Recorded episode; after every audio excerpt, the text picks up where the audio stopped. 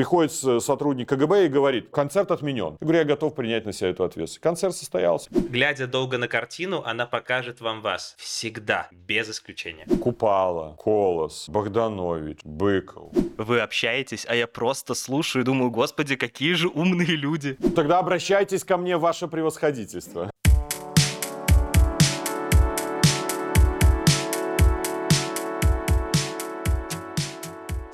Привет, я Грустный Коленька, и это мой подкаст «Доколе». И сегодня в мой нарисованный мир пришли, ничего себе, э, руководитель Народного антикризисного управления, политик, в прошлом министр культуры, посол, директор Купаловского театра Павел Палыч Латушка Здравствуйте. Здравствуйте, грустный Коленька. и искусствовед Никита Монич. Э, лапидарность. э, хэштег нашего представления. Здравствуй, грустный Коленька. Здравствуйте, Пал Палыч. Здравствуйте. Супер. У меня в подкасте первый раз человек, к которому я буду обращаться на «вы». Ну, если хотите, Первый- можете на «ты», я не знаю, что я могу сделать для вас. У меня есть такое вот это ощущение, да, фамильярности, когда с человеком незнакомый, он сразу переходит на «ты». И многие задают вопрос, ну почему, почему такое отношение? Ну так меня как-то воспитали родители. То есть я предпочитаю именно форму обращения «вы». Ну и плюс еще у вас профдеформация. У вас две области, даже три области. Соответственно, госаппарат, культура и дипломатический корпус. Ну Вез- тогда обращайтесь ко мне, ваше превосходительство. А разве, разве к экс-послам все еще сохраняется официальное это э, обращение? Да, это пожизненно. Но, правда, я лишенный дипломатического ранга. У меня же был ранг, если сравнивать так, генерал-лейтенанта, наверное, по иерархии военной. Вообще генерал-майор, это уже начинается ваше превосходительство. Это где-то совместимые дипранги и воинские звания, поэтому это пожизненно. Но Лукашенко меня, правда, лишил. Но все западные партнеры обращаются, господин посол или, или экселленция. Как интересно, чужой мир абсолютно. То есть э, очень интересный мир, но это такой мир, в который ты обычно читаешь в книжках Акунина или, я не знаю, в каких-то других, где описываются дипломатические интриги, значит, э, ранги, э, иерархии государственной. Очень, очень интересно. Ну, все меняется, я вам скажу. Я когда приехал во Францию, я думал, что там э, действительно такой топовый протокол, который отличается, например, от польского дипломатического протокола. Но сегодня я скажу, что, например, польский диппротокол, он по э, уровню отношения к, э, вот, к дипломатическому статусу выше, чем Франция. Франция более либеральна. Э, И, например, даже как один из, из фактов могу привести, на обеде у президента Франции, э, если вам подают булочку, вы булочку кладете прямо на скатерть. То есть вам даже могут не дать тарелку, и можете ломать эту булочку со скатерти. Ну, кажется, правда, как-то не очень даже гигиенично или нет, но у них это нормально, это даже так может быть принято. Да, это за- загнивающая Европа все. Э, Ну, или, соответственно, вот это понятие в м, к- теории ну, это- исследования ценностей Инглхарта, они исследуют дистанцию власти. И я думаю, что у поляков дистанция власти повыше будет, чем у французов. По крайней мере, французы ее осознанно пытались сократить э, последние со всеми этими вот этими про- проектами децентрализацион и так далее, всячески пытались избыть из себя эту имперскость. Эгалите, не уверен, что- да, и просперите, да, или там как. Э, В общем, это вот я бы хотел, чтобы весь подкаст так проходил. Вы общаетесь, а я просто слушаю и думаю, господи, какие же умные люди. И сегодня я бы хотел поговорить о культуре. Мне кажется, это такая обширная тема, конечно, культура, то есть в это, в это понятие входит вообще все в этом мире. Вот мы обсуждали э, об- э, обращение на «вы», на «ты». Это часть как будто бы такого понятия, как культурный человек. Ну, что вообще такое культурный человек? А вообще мы можем оценить кого-то культурный он и бескультурный? Ведь это субъективная оценка. Будем ли мы выглядеть культурно, если мы скажем, что кто-то другой не культурный человек? Но вместе с тем, конечно, есть э, признанные в обществе какие-то подходы, взгляды, принципы, на основании которых сформировавшаяся обществом оценка э, приводит нас к мысли, является ли тот человек культурным или бескультурным. Но, конечно, э, культура это, это, она же в разных плоскостях. И когда мы, я помню, инициировали инициировал год культуры в Беларуси, тогда я трижды вносил, Питкевич заблокировала.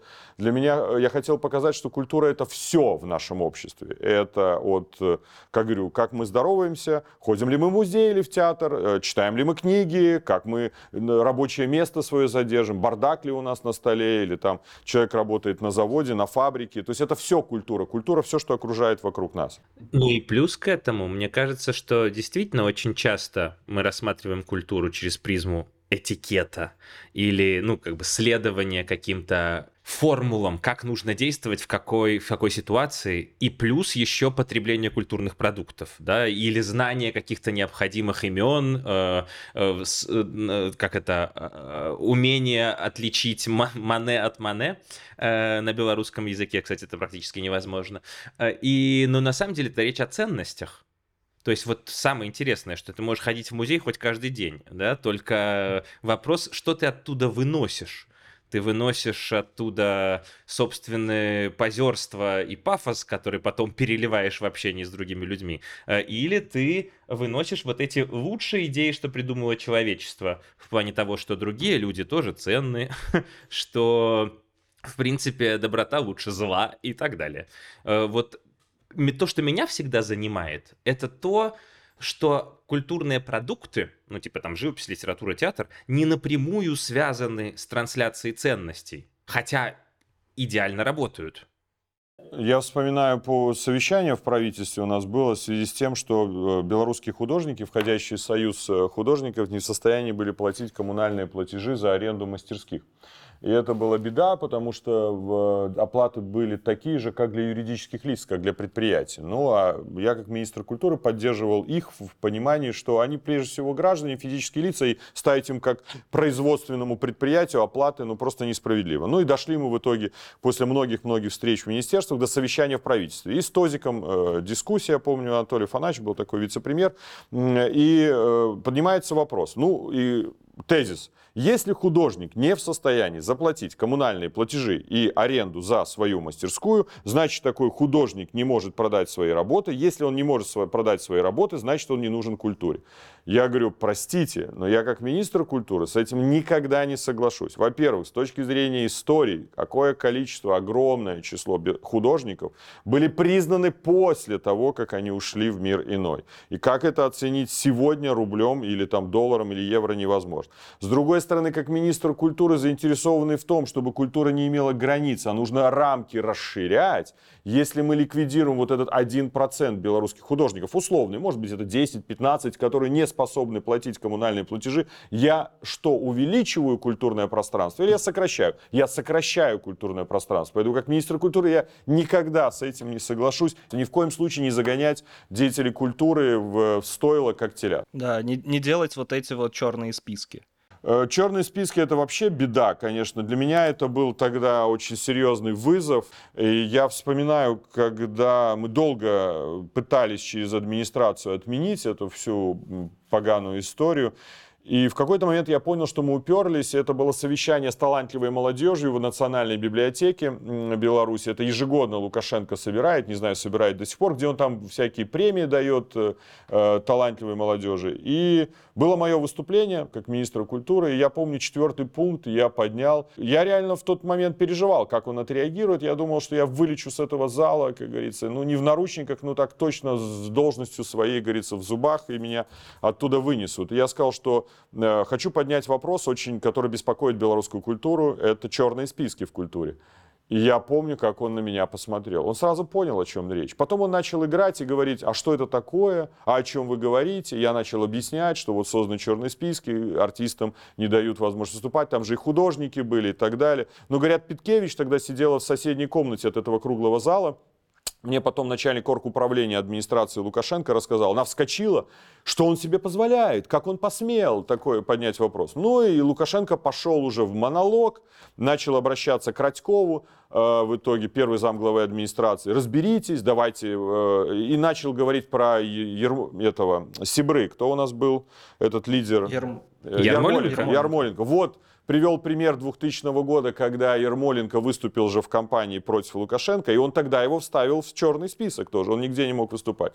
Но в результате этого совещания, вы знаете, какие-то подвижки начались, и, и потом у меня был такой сложный разговор с Зайцевым, председателем КГБ, когда он мне сказал, э, это был концерт в Республиканском театре белорусской драматургии, и Сигов Купаловец, тогда был директором театра, я помню, его назначал, и должна была выступать группа, группа «Палац». Хоменко, да, и э, я звоню, э, значит, приходит сотрудник КГБ и говорит, э, что концерт отменен за день до концерта. Мне звонит Сигов и говорит, Павел Павлович, сняли концерт группы «Палац». Я звоню Радькову и говорю, ну мы же договорились э, отменять черные списки. Он говорит, да-да-да, говорит, мы договорились, все правильно, проводите этот концерт, не отменяйте. Э, я говорю, так КГБ пришло, ну они же заблокировали концерт. Ну вы позвоните Зайцеву, председателю КГБ, и скажите, что администрация, я поддерживаю, чтобы концерт не отменяли. Потом такая пауза. Нет, лучше не говорите, что я поддерживаю. Ну, в общем, вы возьмите ответственность на себя, но если что, то я типа с вами. Я говорю, окей, ладно, звоню председателю КГБ. И он так слушает молча, молча, помню, слушает, потом говорит, а вы отдаете себе отчет, что там будут провокации? Я говорю, я убежден, что провокаций не будет. Вы понимаете, что вы несете всю ответственность, если там что-то состоится? Я говорю, я готов принять на себя эту ответственность. Концерт состоялся, все прошло нормально. У меня вот вопрос про Министерство культуры. Но, может быть, это у меня в голове звучит Министерство культуры, как что-то из Оруэлла, э, как Министерство правды, что сидят там какие-то люди, вот они собрались такие все в пиджаках и решают, что культура, что не культура. И сегодня мы делаем культуру вот такую. Э, я, насколько знаю, не во всех странах есть Министерство культуры. Я не могу себе представить. При поддержке Министерства культуры Соединенных Штатов Америки художественный фильм «Аватар». Вот, но у нас есть, и э, вообще чем оно занимается, и в современном мире нужно вообще Министерство культуры в современной Беларуси? Но если серьезно говорить, Министерство культуры э, в сегодняшней Беларуси, как и тогда, это концертно-развлекательный отдел VIP, э, э, для VIP-чиновников. Фактически министр культуры воспринимается Лукашенко и как министерство в, том контексте, как, как они организуют VIP-мероприятия. Правительственные мероприятия по случаю там, Дня его независимости, Дня Победы, там, не знаю, Новый год и все остальное, там, детские праздники, где именно участвует э, усатый товарищ. Сегодня это большая концертная организационная структура, которая отвечает за эти VIP-мероприятия. Министерство культуры необходимо. Оно есть, например, в Польше, но оно должно заниматься стратегией, то есть разработкой законодательных актов, которые обеспечивают развитие в сфере культуры. Например, в ту бытность, когда мне приходилось работать, мы ввели государственно-частное партнерство в сфере культуры. Я, был, я упирался, кстати, тогда в Министерство экономики, которое блокировало это, ну, какое государственное частное партнерство в сфере культуры? Я говорю, понимаете, есть бюджет государства, это государственные деньги. Приходит, например, кто-то за проектом и говорит, я даже ввел такую строку, потом ее, конечно, ликвидировали,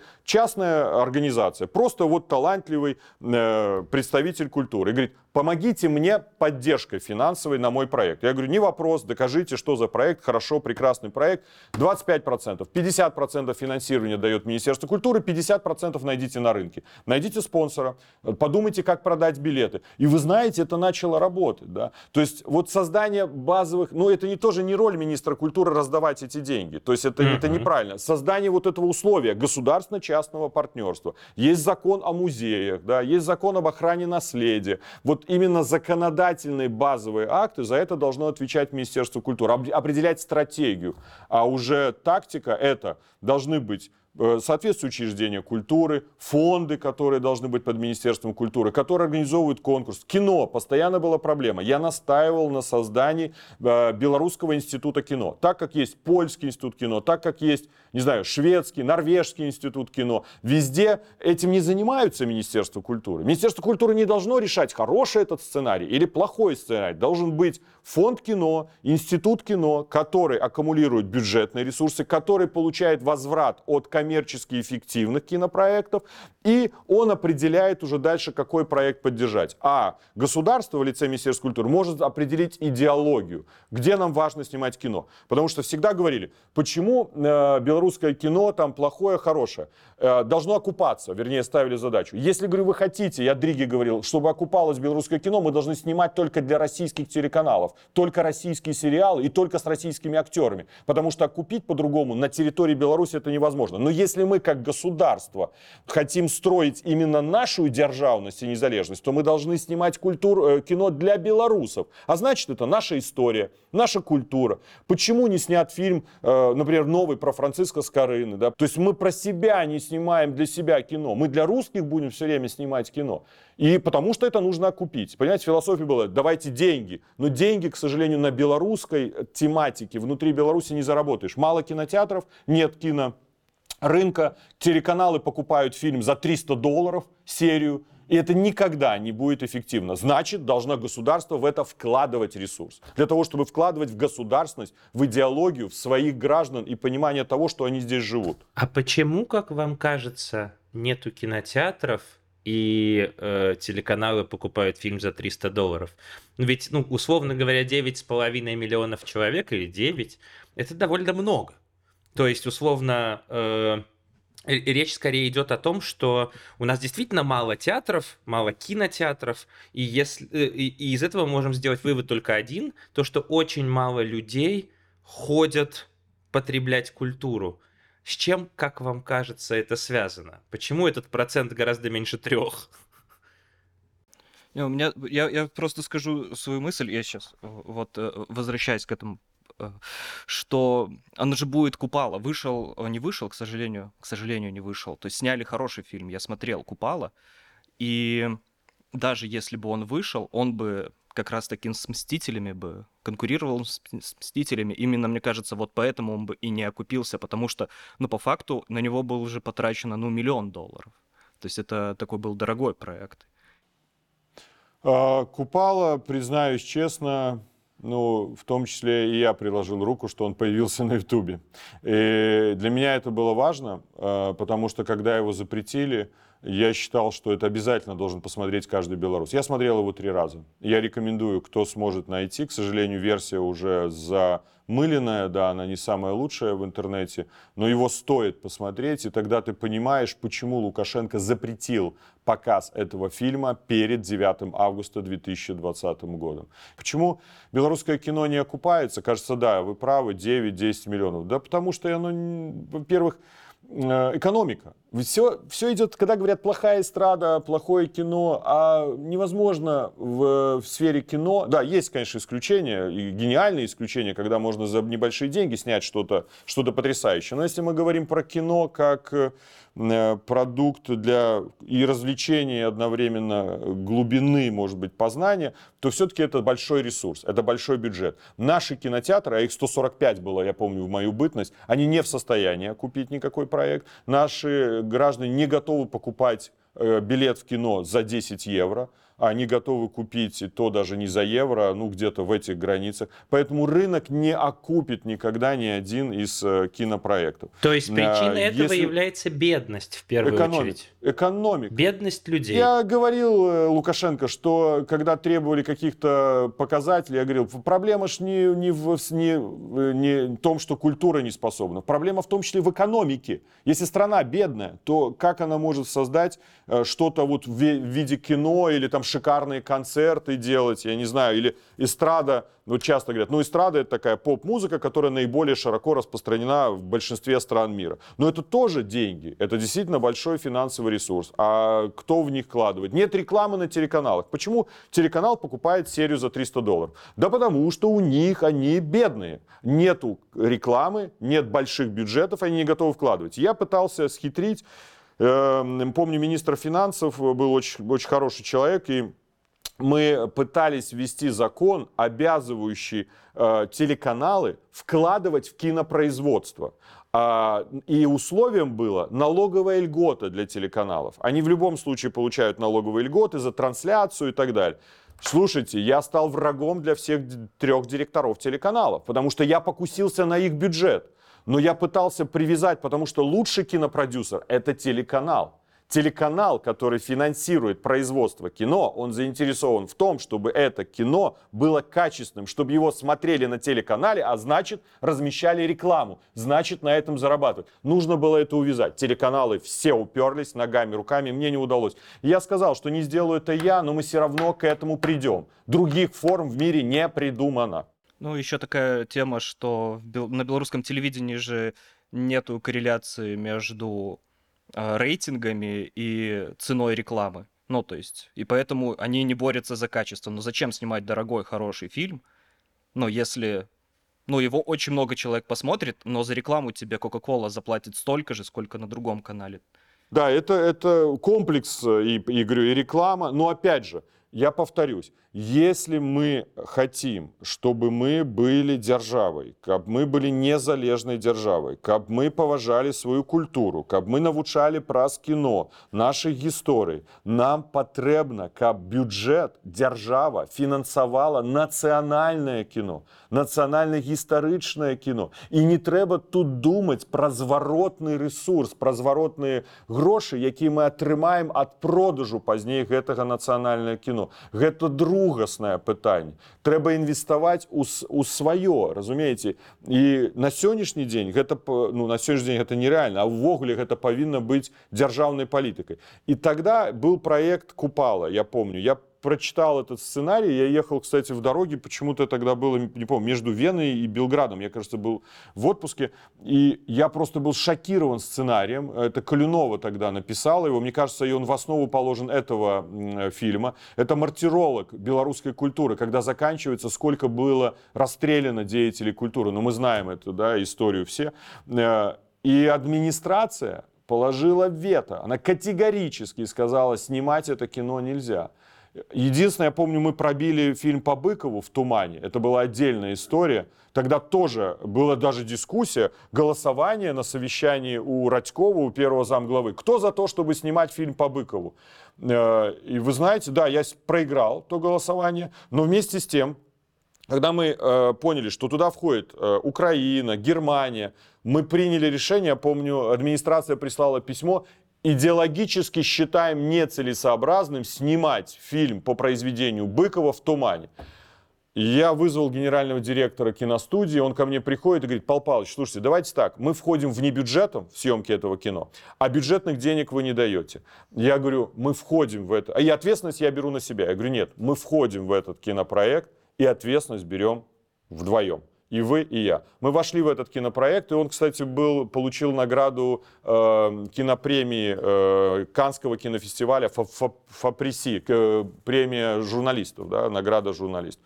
И, да, это было сложно. Это фактически мы пошли на прямое нарушение. Ну, ну что я, герой с этого? Ну, не герой никакой. Но для меня это было принципиально. Почему Быкова, когда, помню, Катерина Андреева выступает на Первом канале и говорит, наш фильм победил на Каннском фестивале. Какой, извините, ваш? Быков это наш. Э, меня еще посмешило, что еще же снимался фильм «Авантуры Прантиша Вырвича», он тоже вот в 19 и в 20 году он должен был выйти, в 21 году он должен был выйти, и его тоже запретили, и я готовился и посмотрел много всяких репортажей на БТ, на СТВ э, про этот фильм, и мне но сейчас это, это звучит смешно, когда диктор э, говорит, что этот фильм о том, что Беларусь европейская держава. И всегда была европейской державой. Беларусь не в лаптях, мы часть Европы. И вот, огромный проект про... Я такой, ничего себе, ничего себе, это было буквально три года назад. Как они быстренько переписали историю и сняли совсем сейчас же другой фильм будет выходить. На другом берегу, кажется, он называется где все наоборот. Европа нас всегда пыталась захватить, поляки нас истребляли. Это вот, это вот, это Оруэлл, который вот прямо сейчас происходит.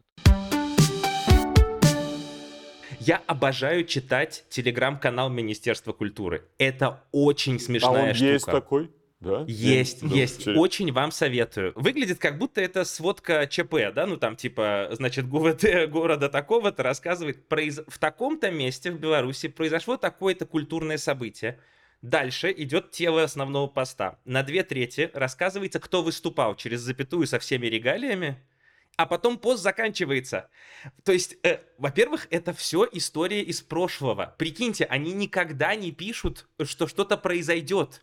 Они всегда пишут, что-то что-то произошло. Это такой типа отчеты, ну типа вот отчеты только в Телеграме. А во-вторых, то, что как бы по восьмому разу, по двенадцатому, по сорок восьмому разу рассказывается, какие замминистры или какие ответственные товарищи из исполкомов, значит, там были, никогда не пишется, что они на самом деле говорили. И единственный пост, а я слежу, за последние пару месяцев, когда было что-то типа, что будет, звучало так.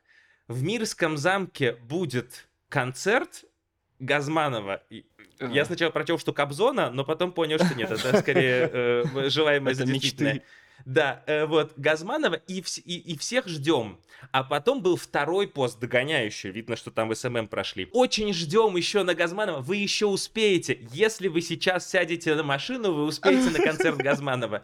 Э, Судя по всему, на машину времени. Но Слушайте, ну, ну я вам расскажу тогда другую историю. Когда мы проводили первый м, э, национальную театральную премию, и это было в, наци- в Национальном академическом театре оперы и балета, Большой театр, так э, и должна была вручаться э, национальная театральная премия и статуэтка, павлинка из бронзы. Значит, и Карачевский, первый заместитель, нынешний генеральный директор киностудии «Беларусьфильм», отвечал за всю церемонию, и в том числе за эти статуэтки. Значит, было принято правило, что все одевают смокинги, приходят в вечерних платьях. Приехало два вице-премьера правительства, несколько министров, значит, весь бомон театральный, ну все, все, первая национальная театральная премия. И оказывается, за час до церемонии узнаем, а что статуэток нет. Как нет статуэток? Подождите, вот сейчас вручать на сцене Большого театра статуэтки, а их там было 16 штук. Ни одной статуэтки нет. Я Карачевский, где статуэтки? А Карачевский пришел в смокинге, все в бабочке, значит, такой да- раздает интервью. Я, вот говорят, культурно-некультурно матом ругаться. Честно говоря, я скажу, как стал министром культуры, я начал ругаться. В, в итоге, что мы там не ломали голову? Думали взять, значит, хотя бы одну статуэтку привезите. Это Осипов режиссер. Мы подумаем, как за сценой будем ее менять, вновь вносить и так далее. Значит, знаете, какая была схема? Мы предложили следующее, что жюри еще принимает решение, жюри заседает и никак не приняло э, решение о победителях, о лауреатах национальной театральной премии. Час думает жюри, статуэток нет. Значит, полтора часа, и я хожу, я вышел на улицу, было холодно, ноябрь, хожу вокруг Большого театра и думаю, какой позор, ну это же вот первая национальная театральная премия, такой ужас. Ну, статуэтки привезли, конечно, церемония началась с двухчасовым опозданием, но все это, все это состоялось в итоге. Пал Палыч, а можно я еще у вас спрошу? Опять то, что мне интересно. Кто ваши любимые художники? Причем желательно белорусские и желательно современные. Вы меня поставили в сложную ситуацию, потому что, ну, во-первых, если я кого-то из здравствующих назову, вы же понимаете, к чему Не-не, это. хороший художник, мертвый художник. Это мы знаем в музее. э, Поэтому можете начать с тех, кто уже не возмутится. Э, Ну, из белорусских, не, я вообще, честно говоря, э, как бы странно это не прозвучало сегодня, особенно с этой историей, для меня в детстве произвел огромное впечатление Шишкин. И именно его произведение, посвященное Беловежской пуще. Это из собраний Национального художественного музея. Республики Беларусь. А потом, уже будучи министром культуры, я предлагал поменять слуцкие пояса из собрания одного из московских музеев как раз-таки на произведение Шишкина. Да. Ой, сколько шипения было в музее. Ой, как вас только тогда не называли. Да не, ну это, я понимал, что это нереальная история. Для меня была задача как бы выманить слуцкие пояса, потому что это то, что ушло из э, нашего, э, как говорится, э, национального достояния, потом мы покупали за очень большие деньги. Я не знаю, в собрании же Национального художественного музея есть такие произведения, правда? Э, Фрагменты есть. Но с другой стороны, я могу сказать и другую вещь. На рынке частном-то были свудские пояса. Проблема была в том, что их стоимость была условная там 30-40 тысяч долларов за штуку в хорошем состоянии. А как только все белорусское государство стало бегать и биться головой о деревья с криком «нам нужны свудские пояса», включая непрофильное министерство, потому что пошла какая-то это, ко- команда сверху. Мы оказались единственным покупателем на этом рынке, и цена выросла вдвое или втрое. И получается, что даже выделенные деньги, которые могли быть выделены, исходя из начальных оценок, внезапно переставали быть достаточными, чтобы купить хотя бы один. А можно было бы потиху, наверное, раз в полгодика покупать и лет за пять собрать коллекцию. Но да, это еще нас, нам предстоит, наверное. Ну, я еще помню истории из детства, если уже возвращаюсь. Заир Асгур. Э, мы жили на улице Захарова-Пулихова. А Заир Асгур, народный художник СССР, скульптор известнейший белорусский, он жил на, в доме на улице Пулихова. Он любил гулять такой с баллонкой. У него тоже, кстати, такая была белая шевелюра. Я, мой отец с ним дружил и общался. И я помню вот это вот впечатление знакомства с ним. А потом, когда я уже был министром культуры, я был в музее Заира Азгура, в мастерской в Минске.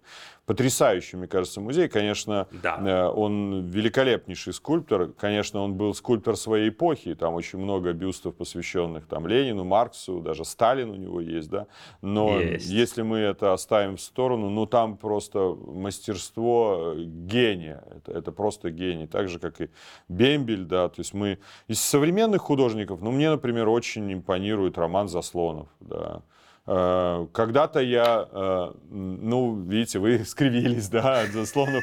Ну, понимаете, художник пишет в каком-то своем стиле. Вот, например, Альшевский, да, то есть у меня было в том числе и приятельские отношения с Альшевским. У меня тоже много работ Альшевского. Но они пишут где-то в одном э, стиле уже, наверное, через всю свою жизнь, да, то есть они как-то повторяются. Но если взять... Нашли свой язык. Да, нашли свой язык, да, наверное, вот я бы, я бы вспомнил. Слушайте, еще художник, который погиб в Италии, Италии. Э, помните, он утонул, э, выскочила у меня фамилия его. Э, есть более 20 работ в собрании Национального художественного музея, и его последователями были очень многие. Так, сейчас не Силич, не... Селищук, mm-hmm. во, Селищук. Ну, Серещука, а. знаете, потрясающий да. художник, да. Вот я, я считаю, что это тоже один из гениальнейших художников 20 века. И тогда была даже идея, помню, мы с Прокопцовым обсуждали, что нужно скупать работы, вообще скупать работы вот этих, таких художников, которые оставили след, и скупать работы современных художников. Когда я пришел на должность министра культуры, по невыплатам за приобретенные Национальным художественным музеем работы были просто кошмарные долги. Там было несколько сот тысяч долларов.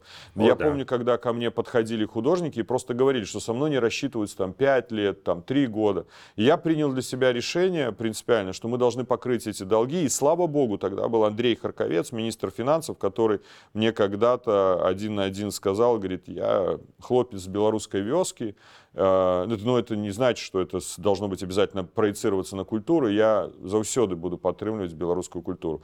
И когда мне было очень сложно, когда действительно не хватало каких-то ресурсов на решение этих задач, я приезжал к нему, и, и мы находили решение.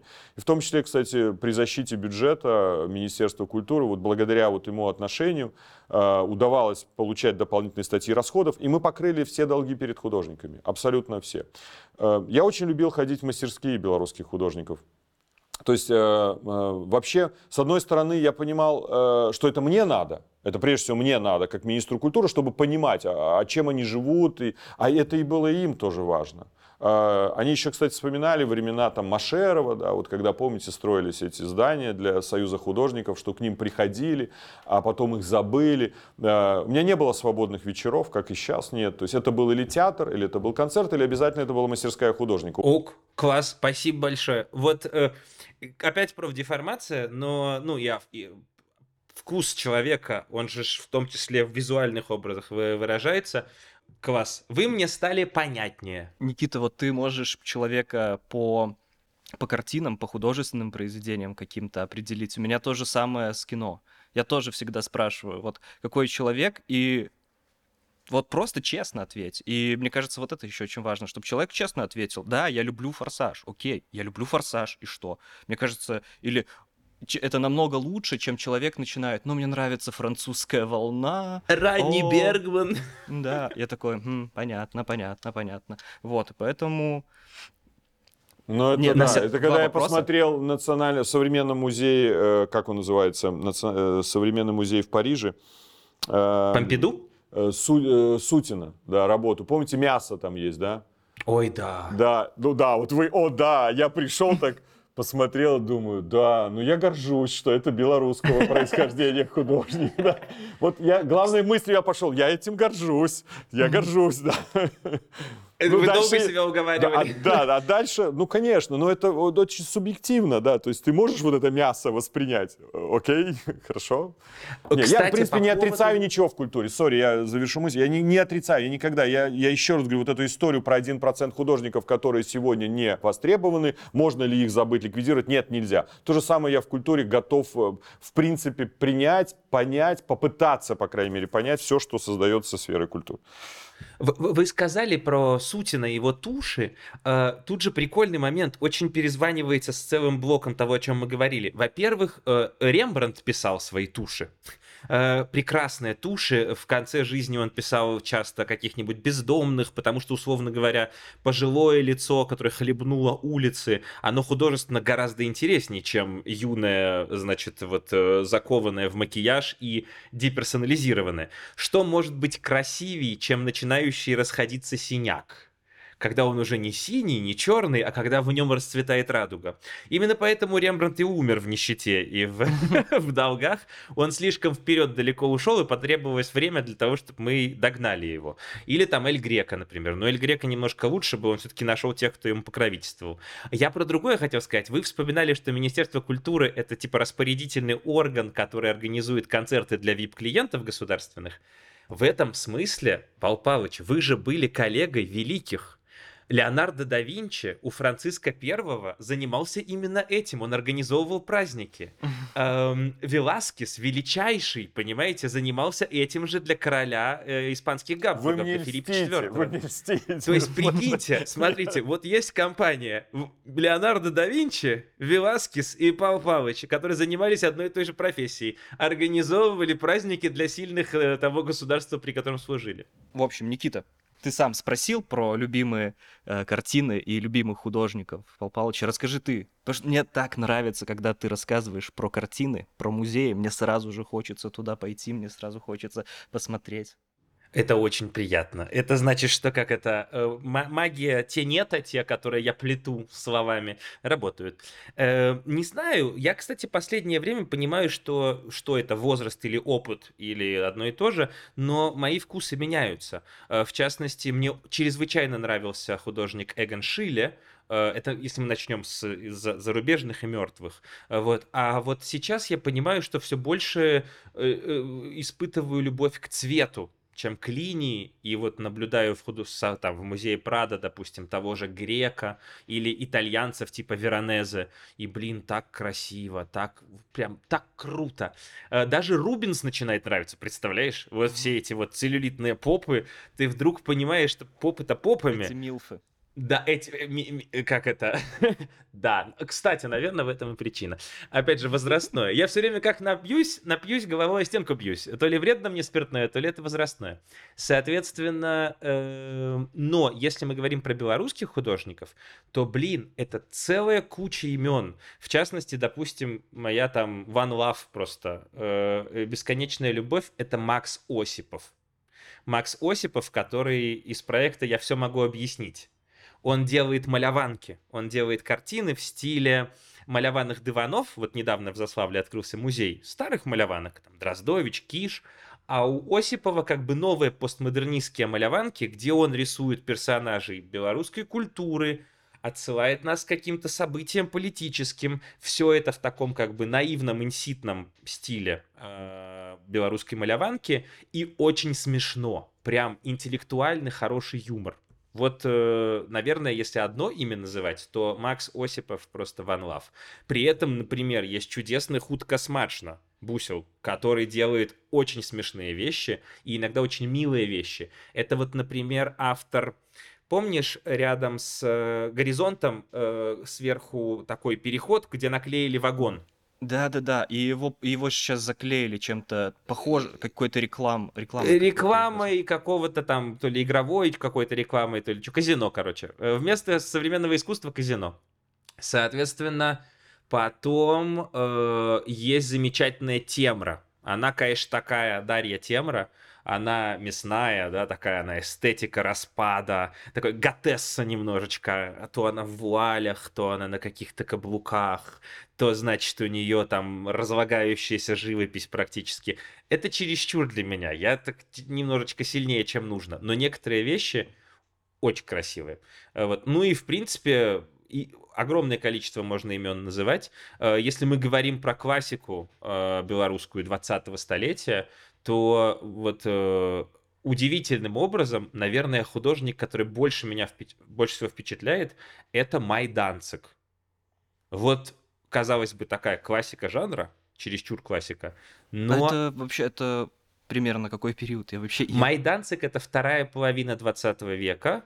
Это такие монументальные, мощные работы, иногда типа суровый стиль, но очень своеобразный суровый стиль. Это далеко за пределами соцреализма. Майданцик — это очень красивые образы Минска. Например, вот Витя Мартинович, э, обожает работу Данцига, посвященную Минску, где э, мост от Института культуры к площади независимости Э, вот блистательная вещь абсолютно. Потом, например, вот казалось бы, у нас есть канон, э, такой прям замызганный практически, затасканный канон э, преклонения перед Великой Победой, Отечественная война, Вторая мировая. И очень часто вещи, которые делаются про нее, слишком формальные. Ну, ты привыкаешь к ним, они одинаковые, вот этот культ героя и так далее. Он вроде как работает, но потом утомляет. И тут среди этого появляется работа, например, Данцига о Великой Отечественной художественный, где, как в кино, у тебя все рассказано через предметы. Героя нет, а есть э, печатная машинка с пустым листом, э, недокуренная сигарета, которая дымится в пачке, о, точнее, в пепельнице. То есть человек отошел, он пытается писать про войну и не знает, и чистый лист, и рядом в мусорке, и рядом с ней несколько скомканных листов бумаги и ты все это раскручиваешь через визуальные образы, э, которые выглядят как живопись, вкусная, крутая живопись, работают как кино, и при этом пробивают тебя, как, как, как, как книги Быкова, да, или там Алексеевич, то есть по-настоящему работают. Э, вот Данцик для меня открытие белорусского искусства, э, и вот имя, которое там надо поставить рядом с Израилем Басовым однозначно, э, и с Залозным. Вот, Залозный и его картины – одна из самых впечатливших меня выставок белорусского искусства 20 века. В художественном музее несколько лет назад была выставка Залозного. Да, я, Никита, жалею, что не был, не был никогда на вашей экскурсии. Вы говорили, кстати, про Данцига, я с вами абсолютно согласен, это потрясающий художник. Мне посчастливилось в жизни его знать лично. Вообще, конечно, сейчас ты понимаешь, вот в чем исключительность работы, когда был министром культуры, что ты смог лично познакомиться просто с гениями, с потрясающими людьми. И это, ну, я благодарен судьбе в этом плане, что такая возможность была. Залозный, кстати, я не скромно скажу, но это получается э, двоюродный брат, фактически по линии моего отца. А, Ух ты. Вот, да, похоронен он на том же кладбище, где мои бабушки и дедушки, э, поэтому как бы родственные связи здесь даже присутствуют. Э, если мы говорим, правда, про музеи, Сейчас многие, кто, наверное, слышит, то, в том числе находятся за границей. Конечно, вот нельзя э, не использовать этот момент и посетить музей. Обязательно, вот если вы будете в Париже, это мой самый любимый музей, это Арсей. И это, это правда потрясающее место, где где Мане можно увидеть Ренуара. Ренуара это получается танец город, в городской танец, да, танец деревни. Да. Э, Живерни, если кто-то будет в Париже, не поленитесь съездить, это сколько, 70 километров, особенно сейчас, когда там цветут цветы, э, это что-то сказочное, это что-то невероятное. Это там, где творил Мане э, это стоит того посетить. Да. Прада в, в в Мадриде несколько раз приходилось бывать, там Эль Грека. Мы, кстати, э, привозили, кстати, работы, кажется, Эль Грека в Национальном художественном музее. Мы что-то же привозили, да? Это э, На, Наоборот, это в Толедо в, э, бы а, показывалась Толедо. белорусская иконопись. Иконы, да, музей икон. Эль Грека. 60 тысяч, да, я тогда был как раз послом, и 60 тысяч зрителей посетило. Мы продлевали эту выставку современных не современных, а белорусской школы иконописи, да, это как бы, э, и это была потрясающая, конечно, выставка, и, большой-большой, огромный успех и интерес был. Вот когда мы часто говорим о том, есть ли нам чем гордиться в сфере культуры, мы ни в коем случае не должны воспринимать себя как людей, как народ, как нацию второго сорта. Да, безусловно, ведь Культура, это в документах ЮНЕСКО основополагающих написано, она как раз таки цена тем, что есть разные краски. И наша краска, белорусская культура, она присутствует в этой огромной палитре. И если из этой палитры изъять белорусскую национальную культуру, белорусскую мову, значит, эта культура сусветная, она збяднее, менавіта на гэты один колер. Так что наш колер, и он дополняя, и его вынять нельзя. Вопрос, кто его сохранит, в состоянии ли мы сохранить, потому что сегодня, конечно, стоит вызов о сохранении этого нашего цвета в этой огромной палитре э, культур. Э, мы, ну, конечно, так сложилось исторически, к сожалению, что очень много родилось в нашей земле тех людей, которые стали скорее представителями культур других стран. И когда мы дискутируем про Шагала, да, то есть приходилось мне общаться и с Мирет Мейер, и, и с Беллой Мейер, да, с внучками Шагала, и как они его воспринимают как русского художника. Даже я помню в одном из эм, храмов э, во Франции я прочитал, что там, значит, родившийся в России, я написал тогда письмо протеста как посол, что вообще это не э, Россия, что это маленькая деревня Витебская. Я написал, какая это маленькая про деревня. Реймс. Да, я Реймс. вам хочу сказать, Да. Примерно два месяца назад я попросил одну женщину, что живет в Реймсе, сфотографировать мне надпись там. Не поверите, все на месте. Марк Шагал, французский художник русского происхождения, родившийся в маленькой белорусской деревне Витебск. Ну, Вот видите, прямой несмотря на все того, письма и усилия, да, видите, это осталось. Я им даже архивную справку послал с Витебского э, областного архива, сколько проживало жителей на день рождения э, Шагала в Витебске. Это все равно не сработало. Тем более, кстати, э, сейчас тоже для нас есть шанс. Вот говорят, да, мы находимся в сложном положении с точки зрения сохранения национальной культуры. Нахождение наших представителей белорусской культуры за рубежом создает нам в том числе и возможности популяризации белорусской культуры. Да, это вызов, Да. это сложно, для этого нужен ресурс, для этого нужна энергия, э, какая-то система. Но это в том числе возможность дойти с нашей белорусской культурой. Если вчера в Совете Европы выступает вольный хор и поет погоню, да, э, это уже тоже, извините, когда на заседании парламентской ассамблеи Совета Европы можно было выступить э, белорусскому хору. Вот, вот, пожалуйста, это, это пример. Хотя, конечно, меня не может не возмущать, когда хорошки на День русского языка выступают в ЮНЕСКО. Ну, вы, ну, хорошки, вы вообще уже с дубу ляснулись, правда? Но это, это что, вот для вас самое главное сегодня? Ну, хотя, знаете, как они цепляются, наверное, тоже. Вот есть возможность съездить в Париж, почему бы не съездить? Ну, вот проплатило Министерство культуры, ну и съездим, да. И выступим. Не важно, что это День русского языка, не важно, что мы будем популяризовать как бы, культуру іншої держави і, і, і агресора ще до этого. тот вопрос, который, мне кажется, очень стоило обсудить, и который мы даже вспоминали в каком-то разговоре с Колей до этого. Возможно ли освобождение от русского инфополя, частичное, послед... постепенное, на русском языке? Можно ли сформировать собственное инфополе, собственное как бы вот пространство культуры и понимания об истории и так далее, сохраняя при этом русскоязычность? Потому что ин- я надеялся бы, что да, но я не знаю. Да, ну да, давайте пачнем з таго што э, м, хто можа захаваць захаваць беларускую культуру беларускую культуру можа захаваць толькі беларускі народ культура увогуле гэта з'яўляецца асновай дзяржаўнасці нацыянальная беларуская культура гэта аснова беларускай дзяржаўнасці ці можам мы завіць сабе нацыянальную беларускую культуру як аснову беларускай дзяржаўнасці без беларускай мовы Не гэта немагчыма. Таму існаванне і развіццё і падтрымка беларускай мовы з'яўляецца ключавым элементам для нашай дзяржаўнасці. Бо калі няма беларускай мовы значыцца паўстае рызыка а хутчэй за ўсё знікнення э, беларускай дзяржавы. Калі мы паглядзем паглядзім на самыя выбітныя постаці для беларускай культуры на якой яны мове ну 20 стагоддзя возьмем так э, э, стваралі свае творы мастацтва. Гэта ну пятерка золотая пятерка можем сказать.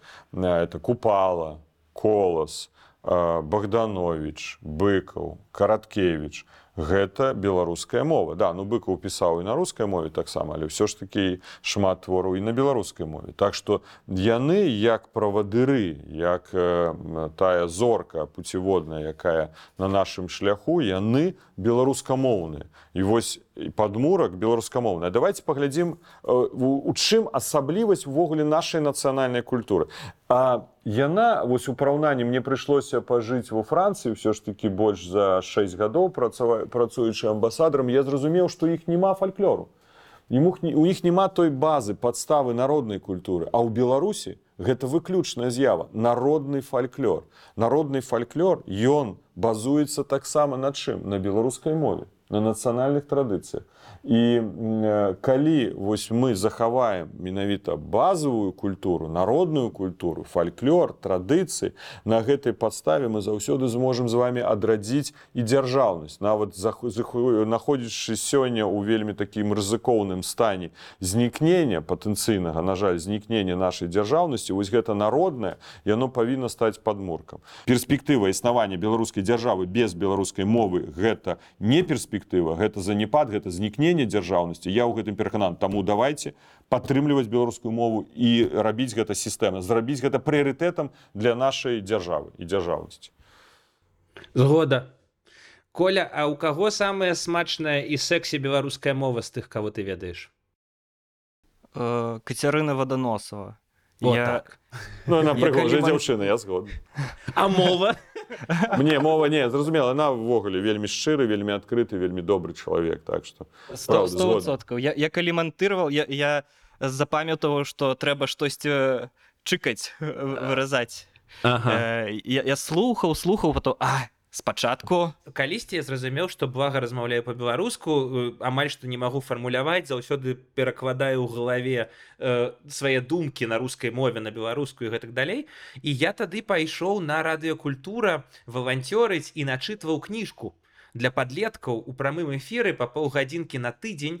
То бок цягам года я чытаў чужы тэкст я нават яго не рабіў я толькі агучваў яго і праз гэтыя там 9-10 месяцаў нарадзілася нешта.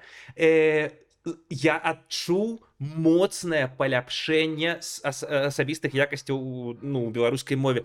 Мне стала значна лягчэй размаўляць вымаўляць нават вопыт вымаўлення гэтых словаў. Калі ты іх не толькі падумаў ці прачытаў ты яшчэ іх вымавіў яны паляцелі і вярнуліся табе ў вушы і гэта яшчэ раз як бы іх актывіравала. І такім чынам калі вы будете па паўгадзінкі чытаць кніжку беларускую кніжку дзіцёнку то праз 9 месяцаў ён сыдзе з хаты таму што скажа ўсё хопіць.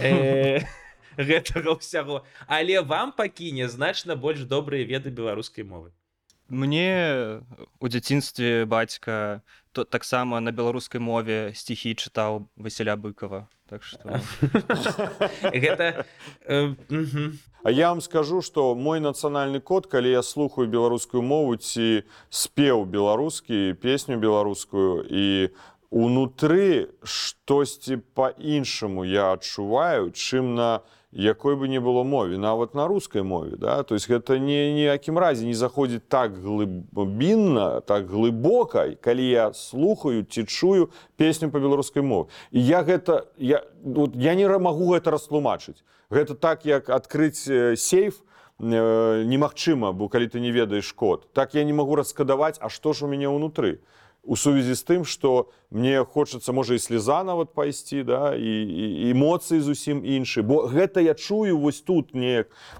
падсвядома беларускую мову беларускую слова і ну так гэта працуе вось это мой код які я не раскадаваў як кажуць да Але наш код, я думаю, ты... это бел чырвона-белы код. І там шмат чаго сэнсу можна зайсці ў гэтым нашым нацыянальным сцягу і беларускі арнамент гэта наш код. Гэта тут гэта філасофскае, конечно, пытанне.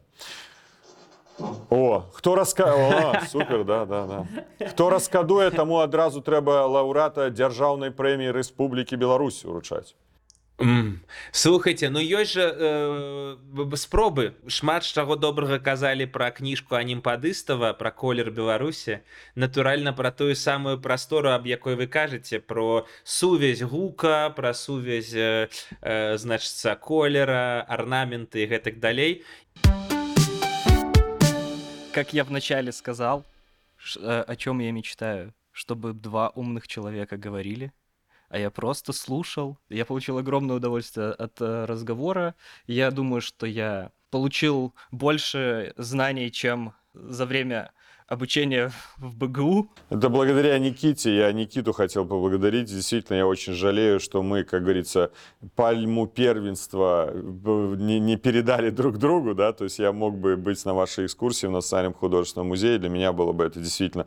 Хотя я вам честно признаюсь, что на, как по прошлой работе приходилось очень часто ходить на экскурсии, ну, организованные, да, и полчаса, 40 минут я больше не выдерживал. Я просил, пожалуйста, только вот тяжело в музее долго. Вот когда ты сам ходишь, ты можешь ходить часами. Ты можешь сесть э, возле какой-то работы и смотреть очень долго на нее, да, и анализировать какие-то мысли, может быть, даже уже не связаны с этим произведением искусства у тебя падает в голову, но это просто такой кайф, наслаждение, просто вот уникальнейшее, да.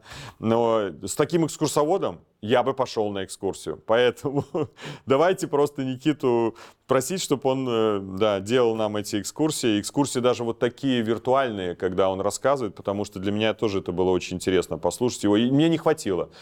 Спасибо вам и за то, что говорили, и то, как говорили, и за художников. Я, я что-то понял.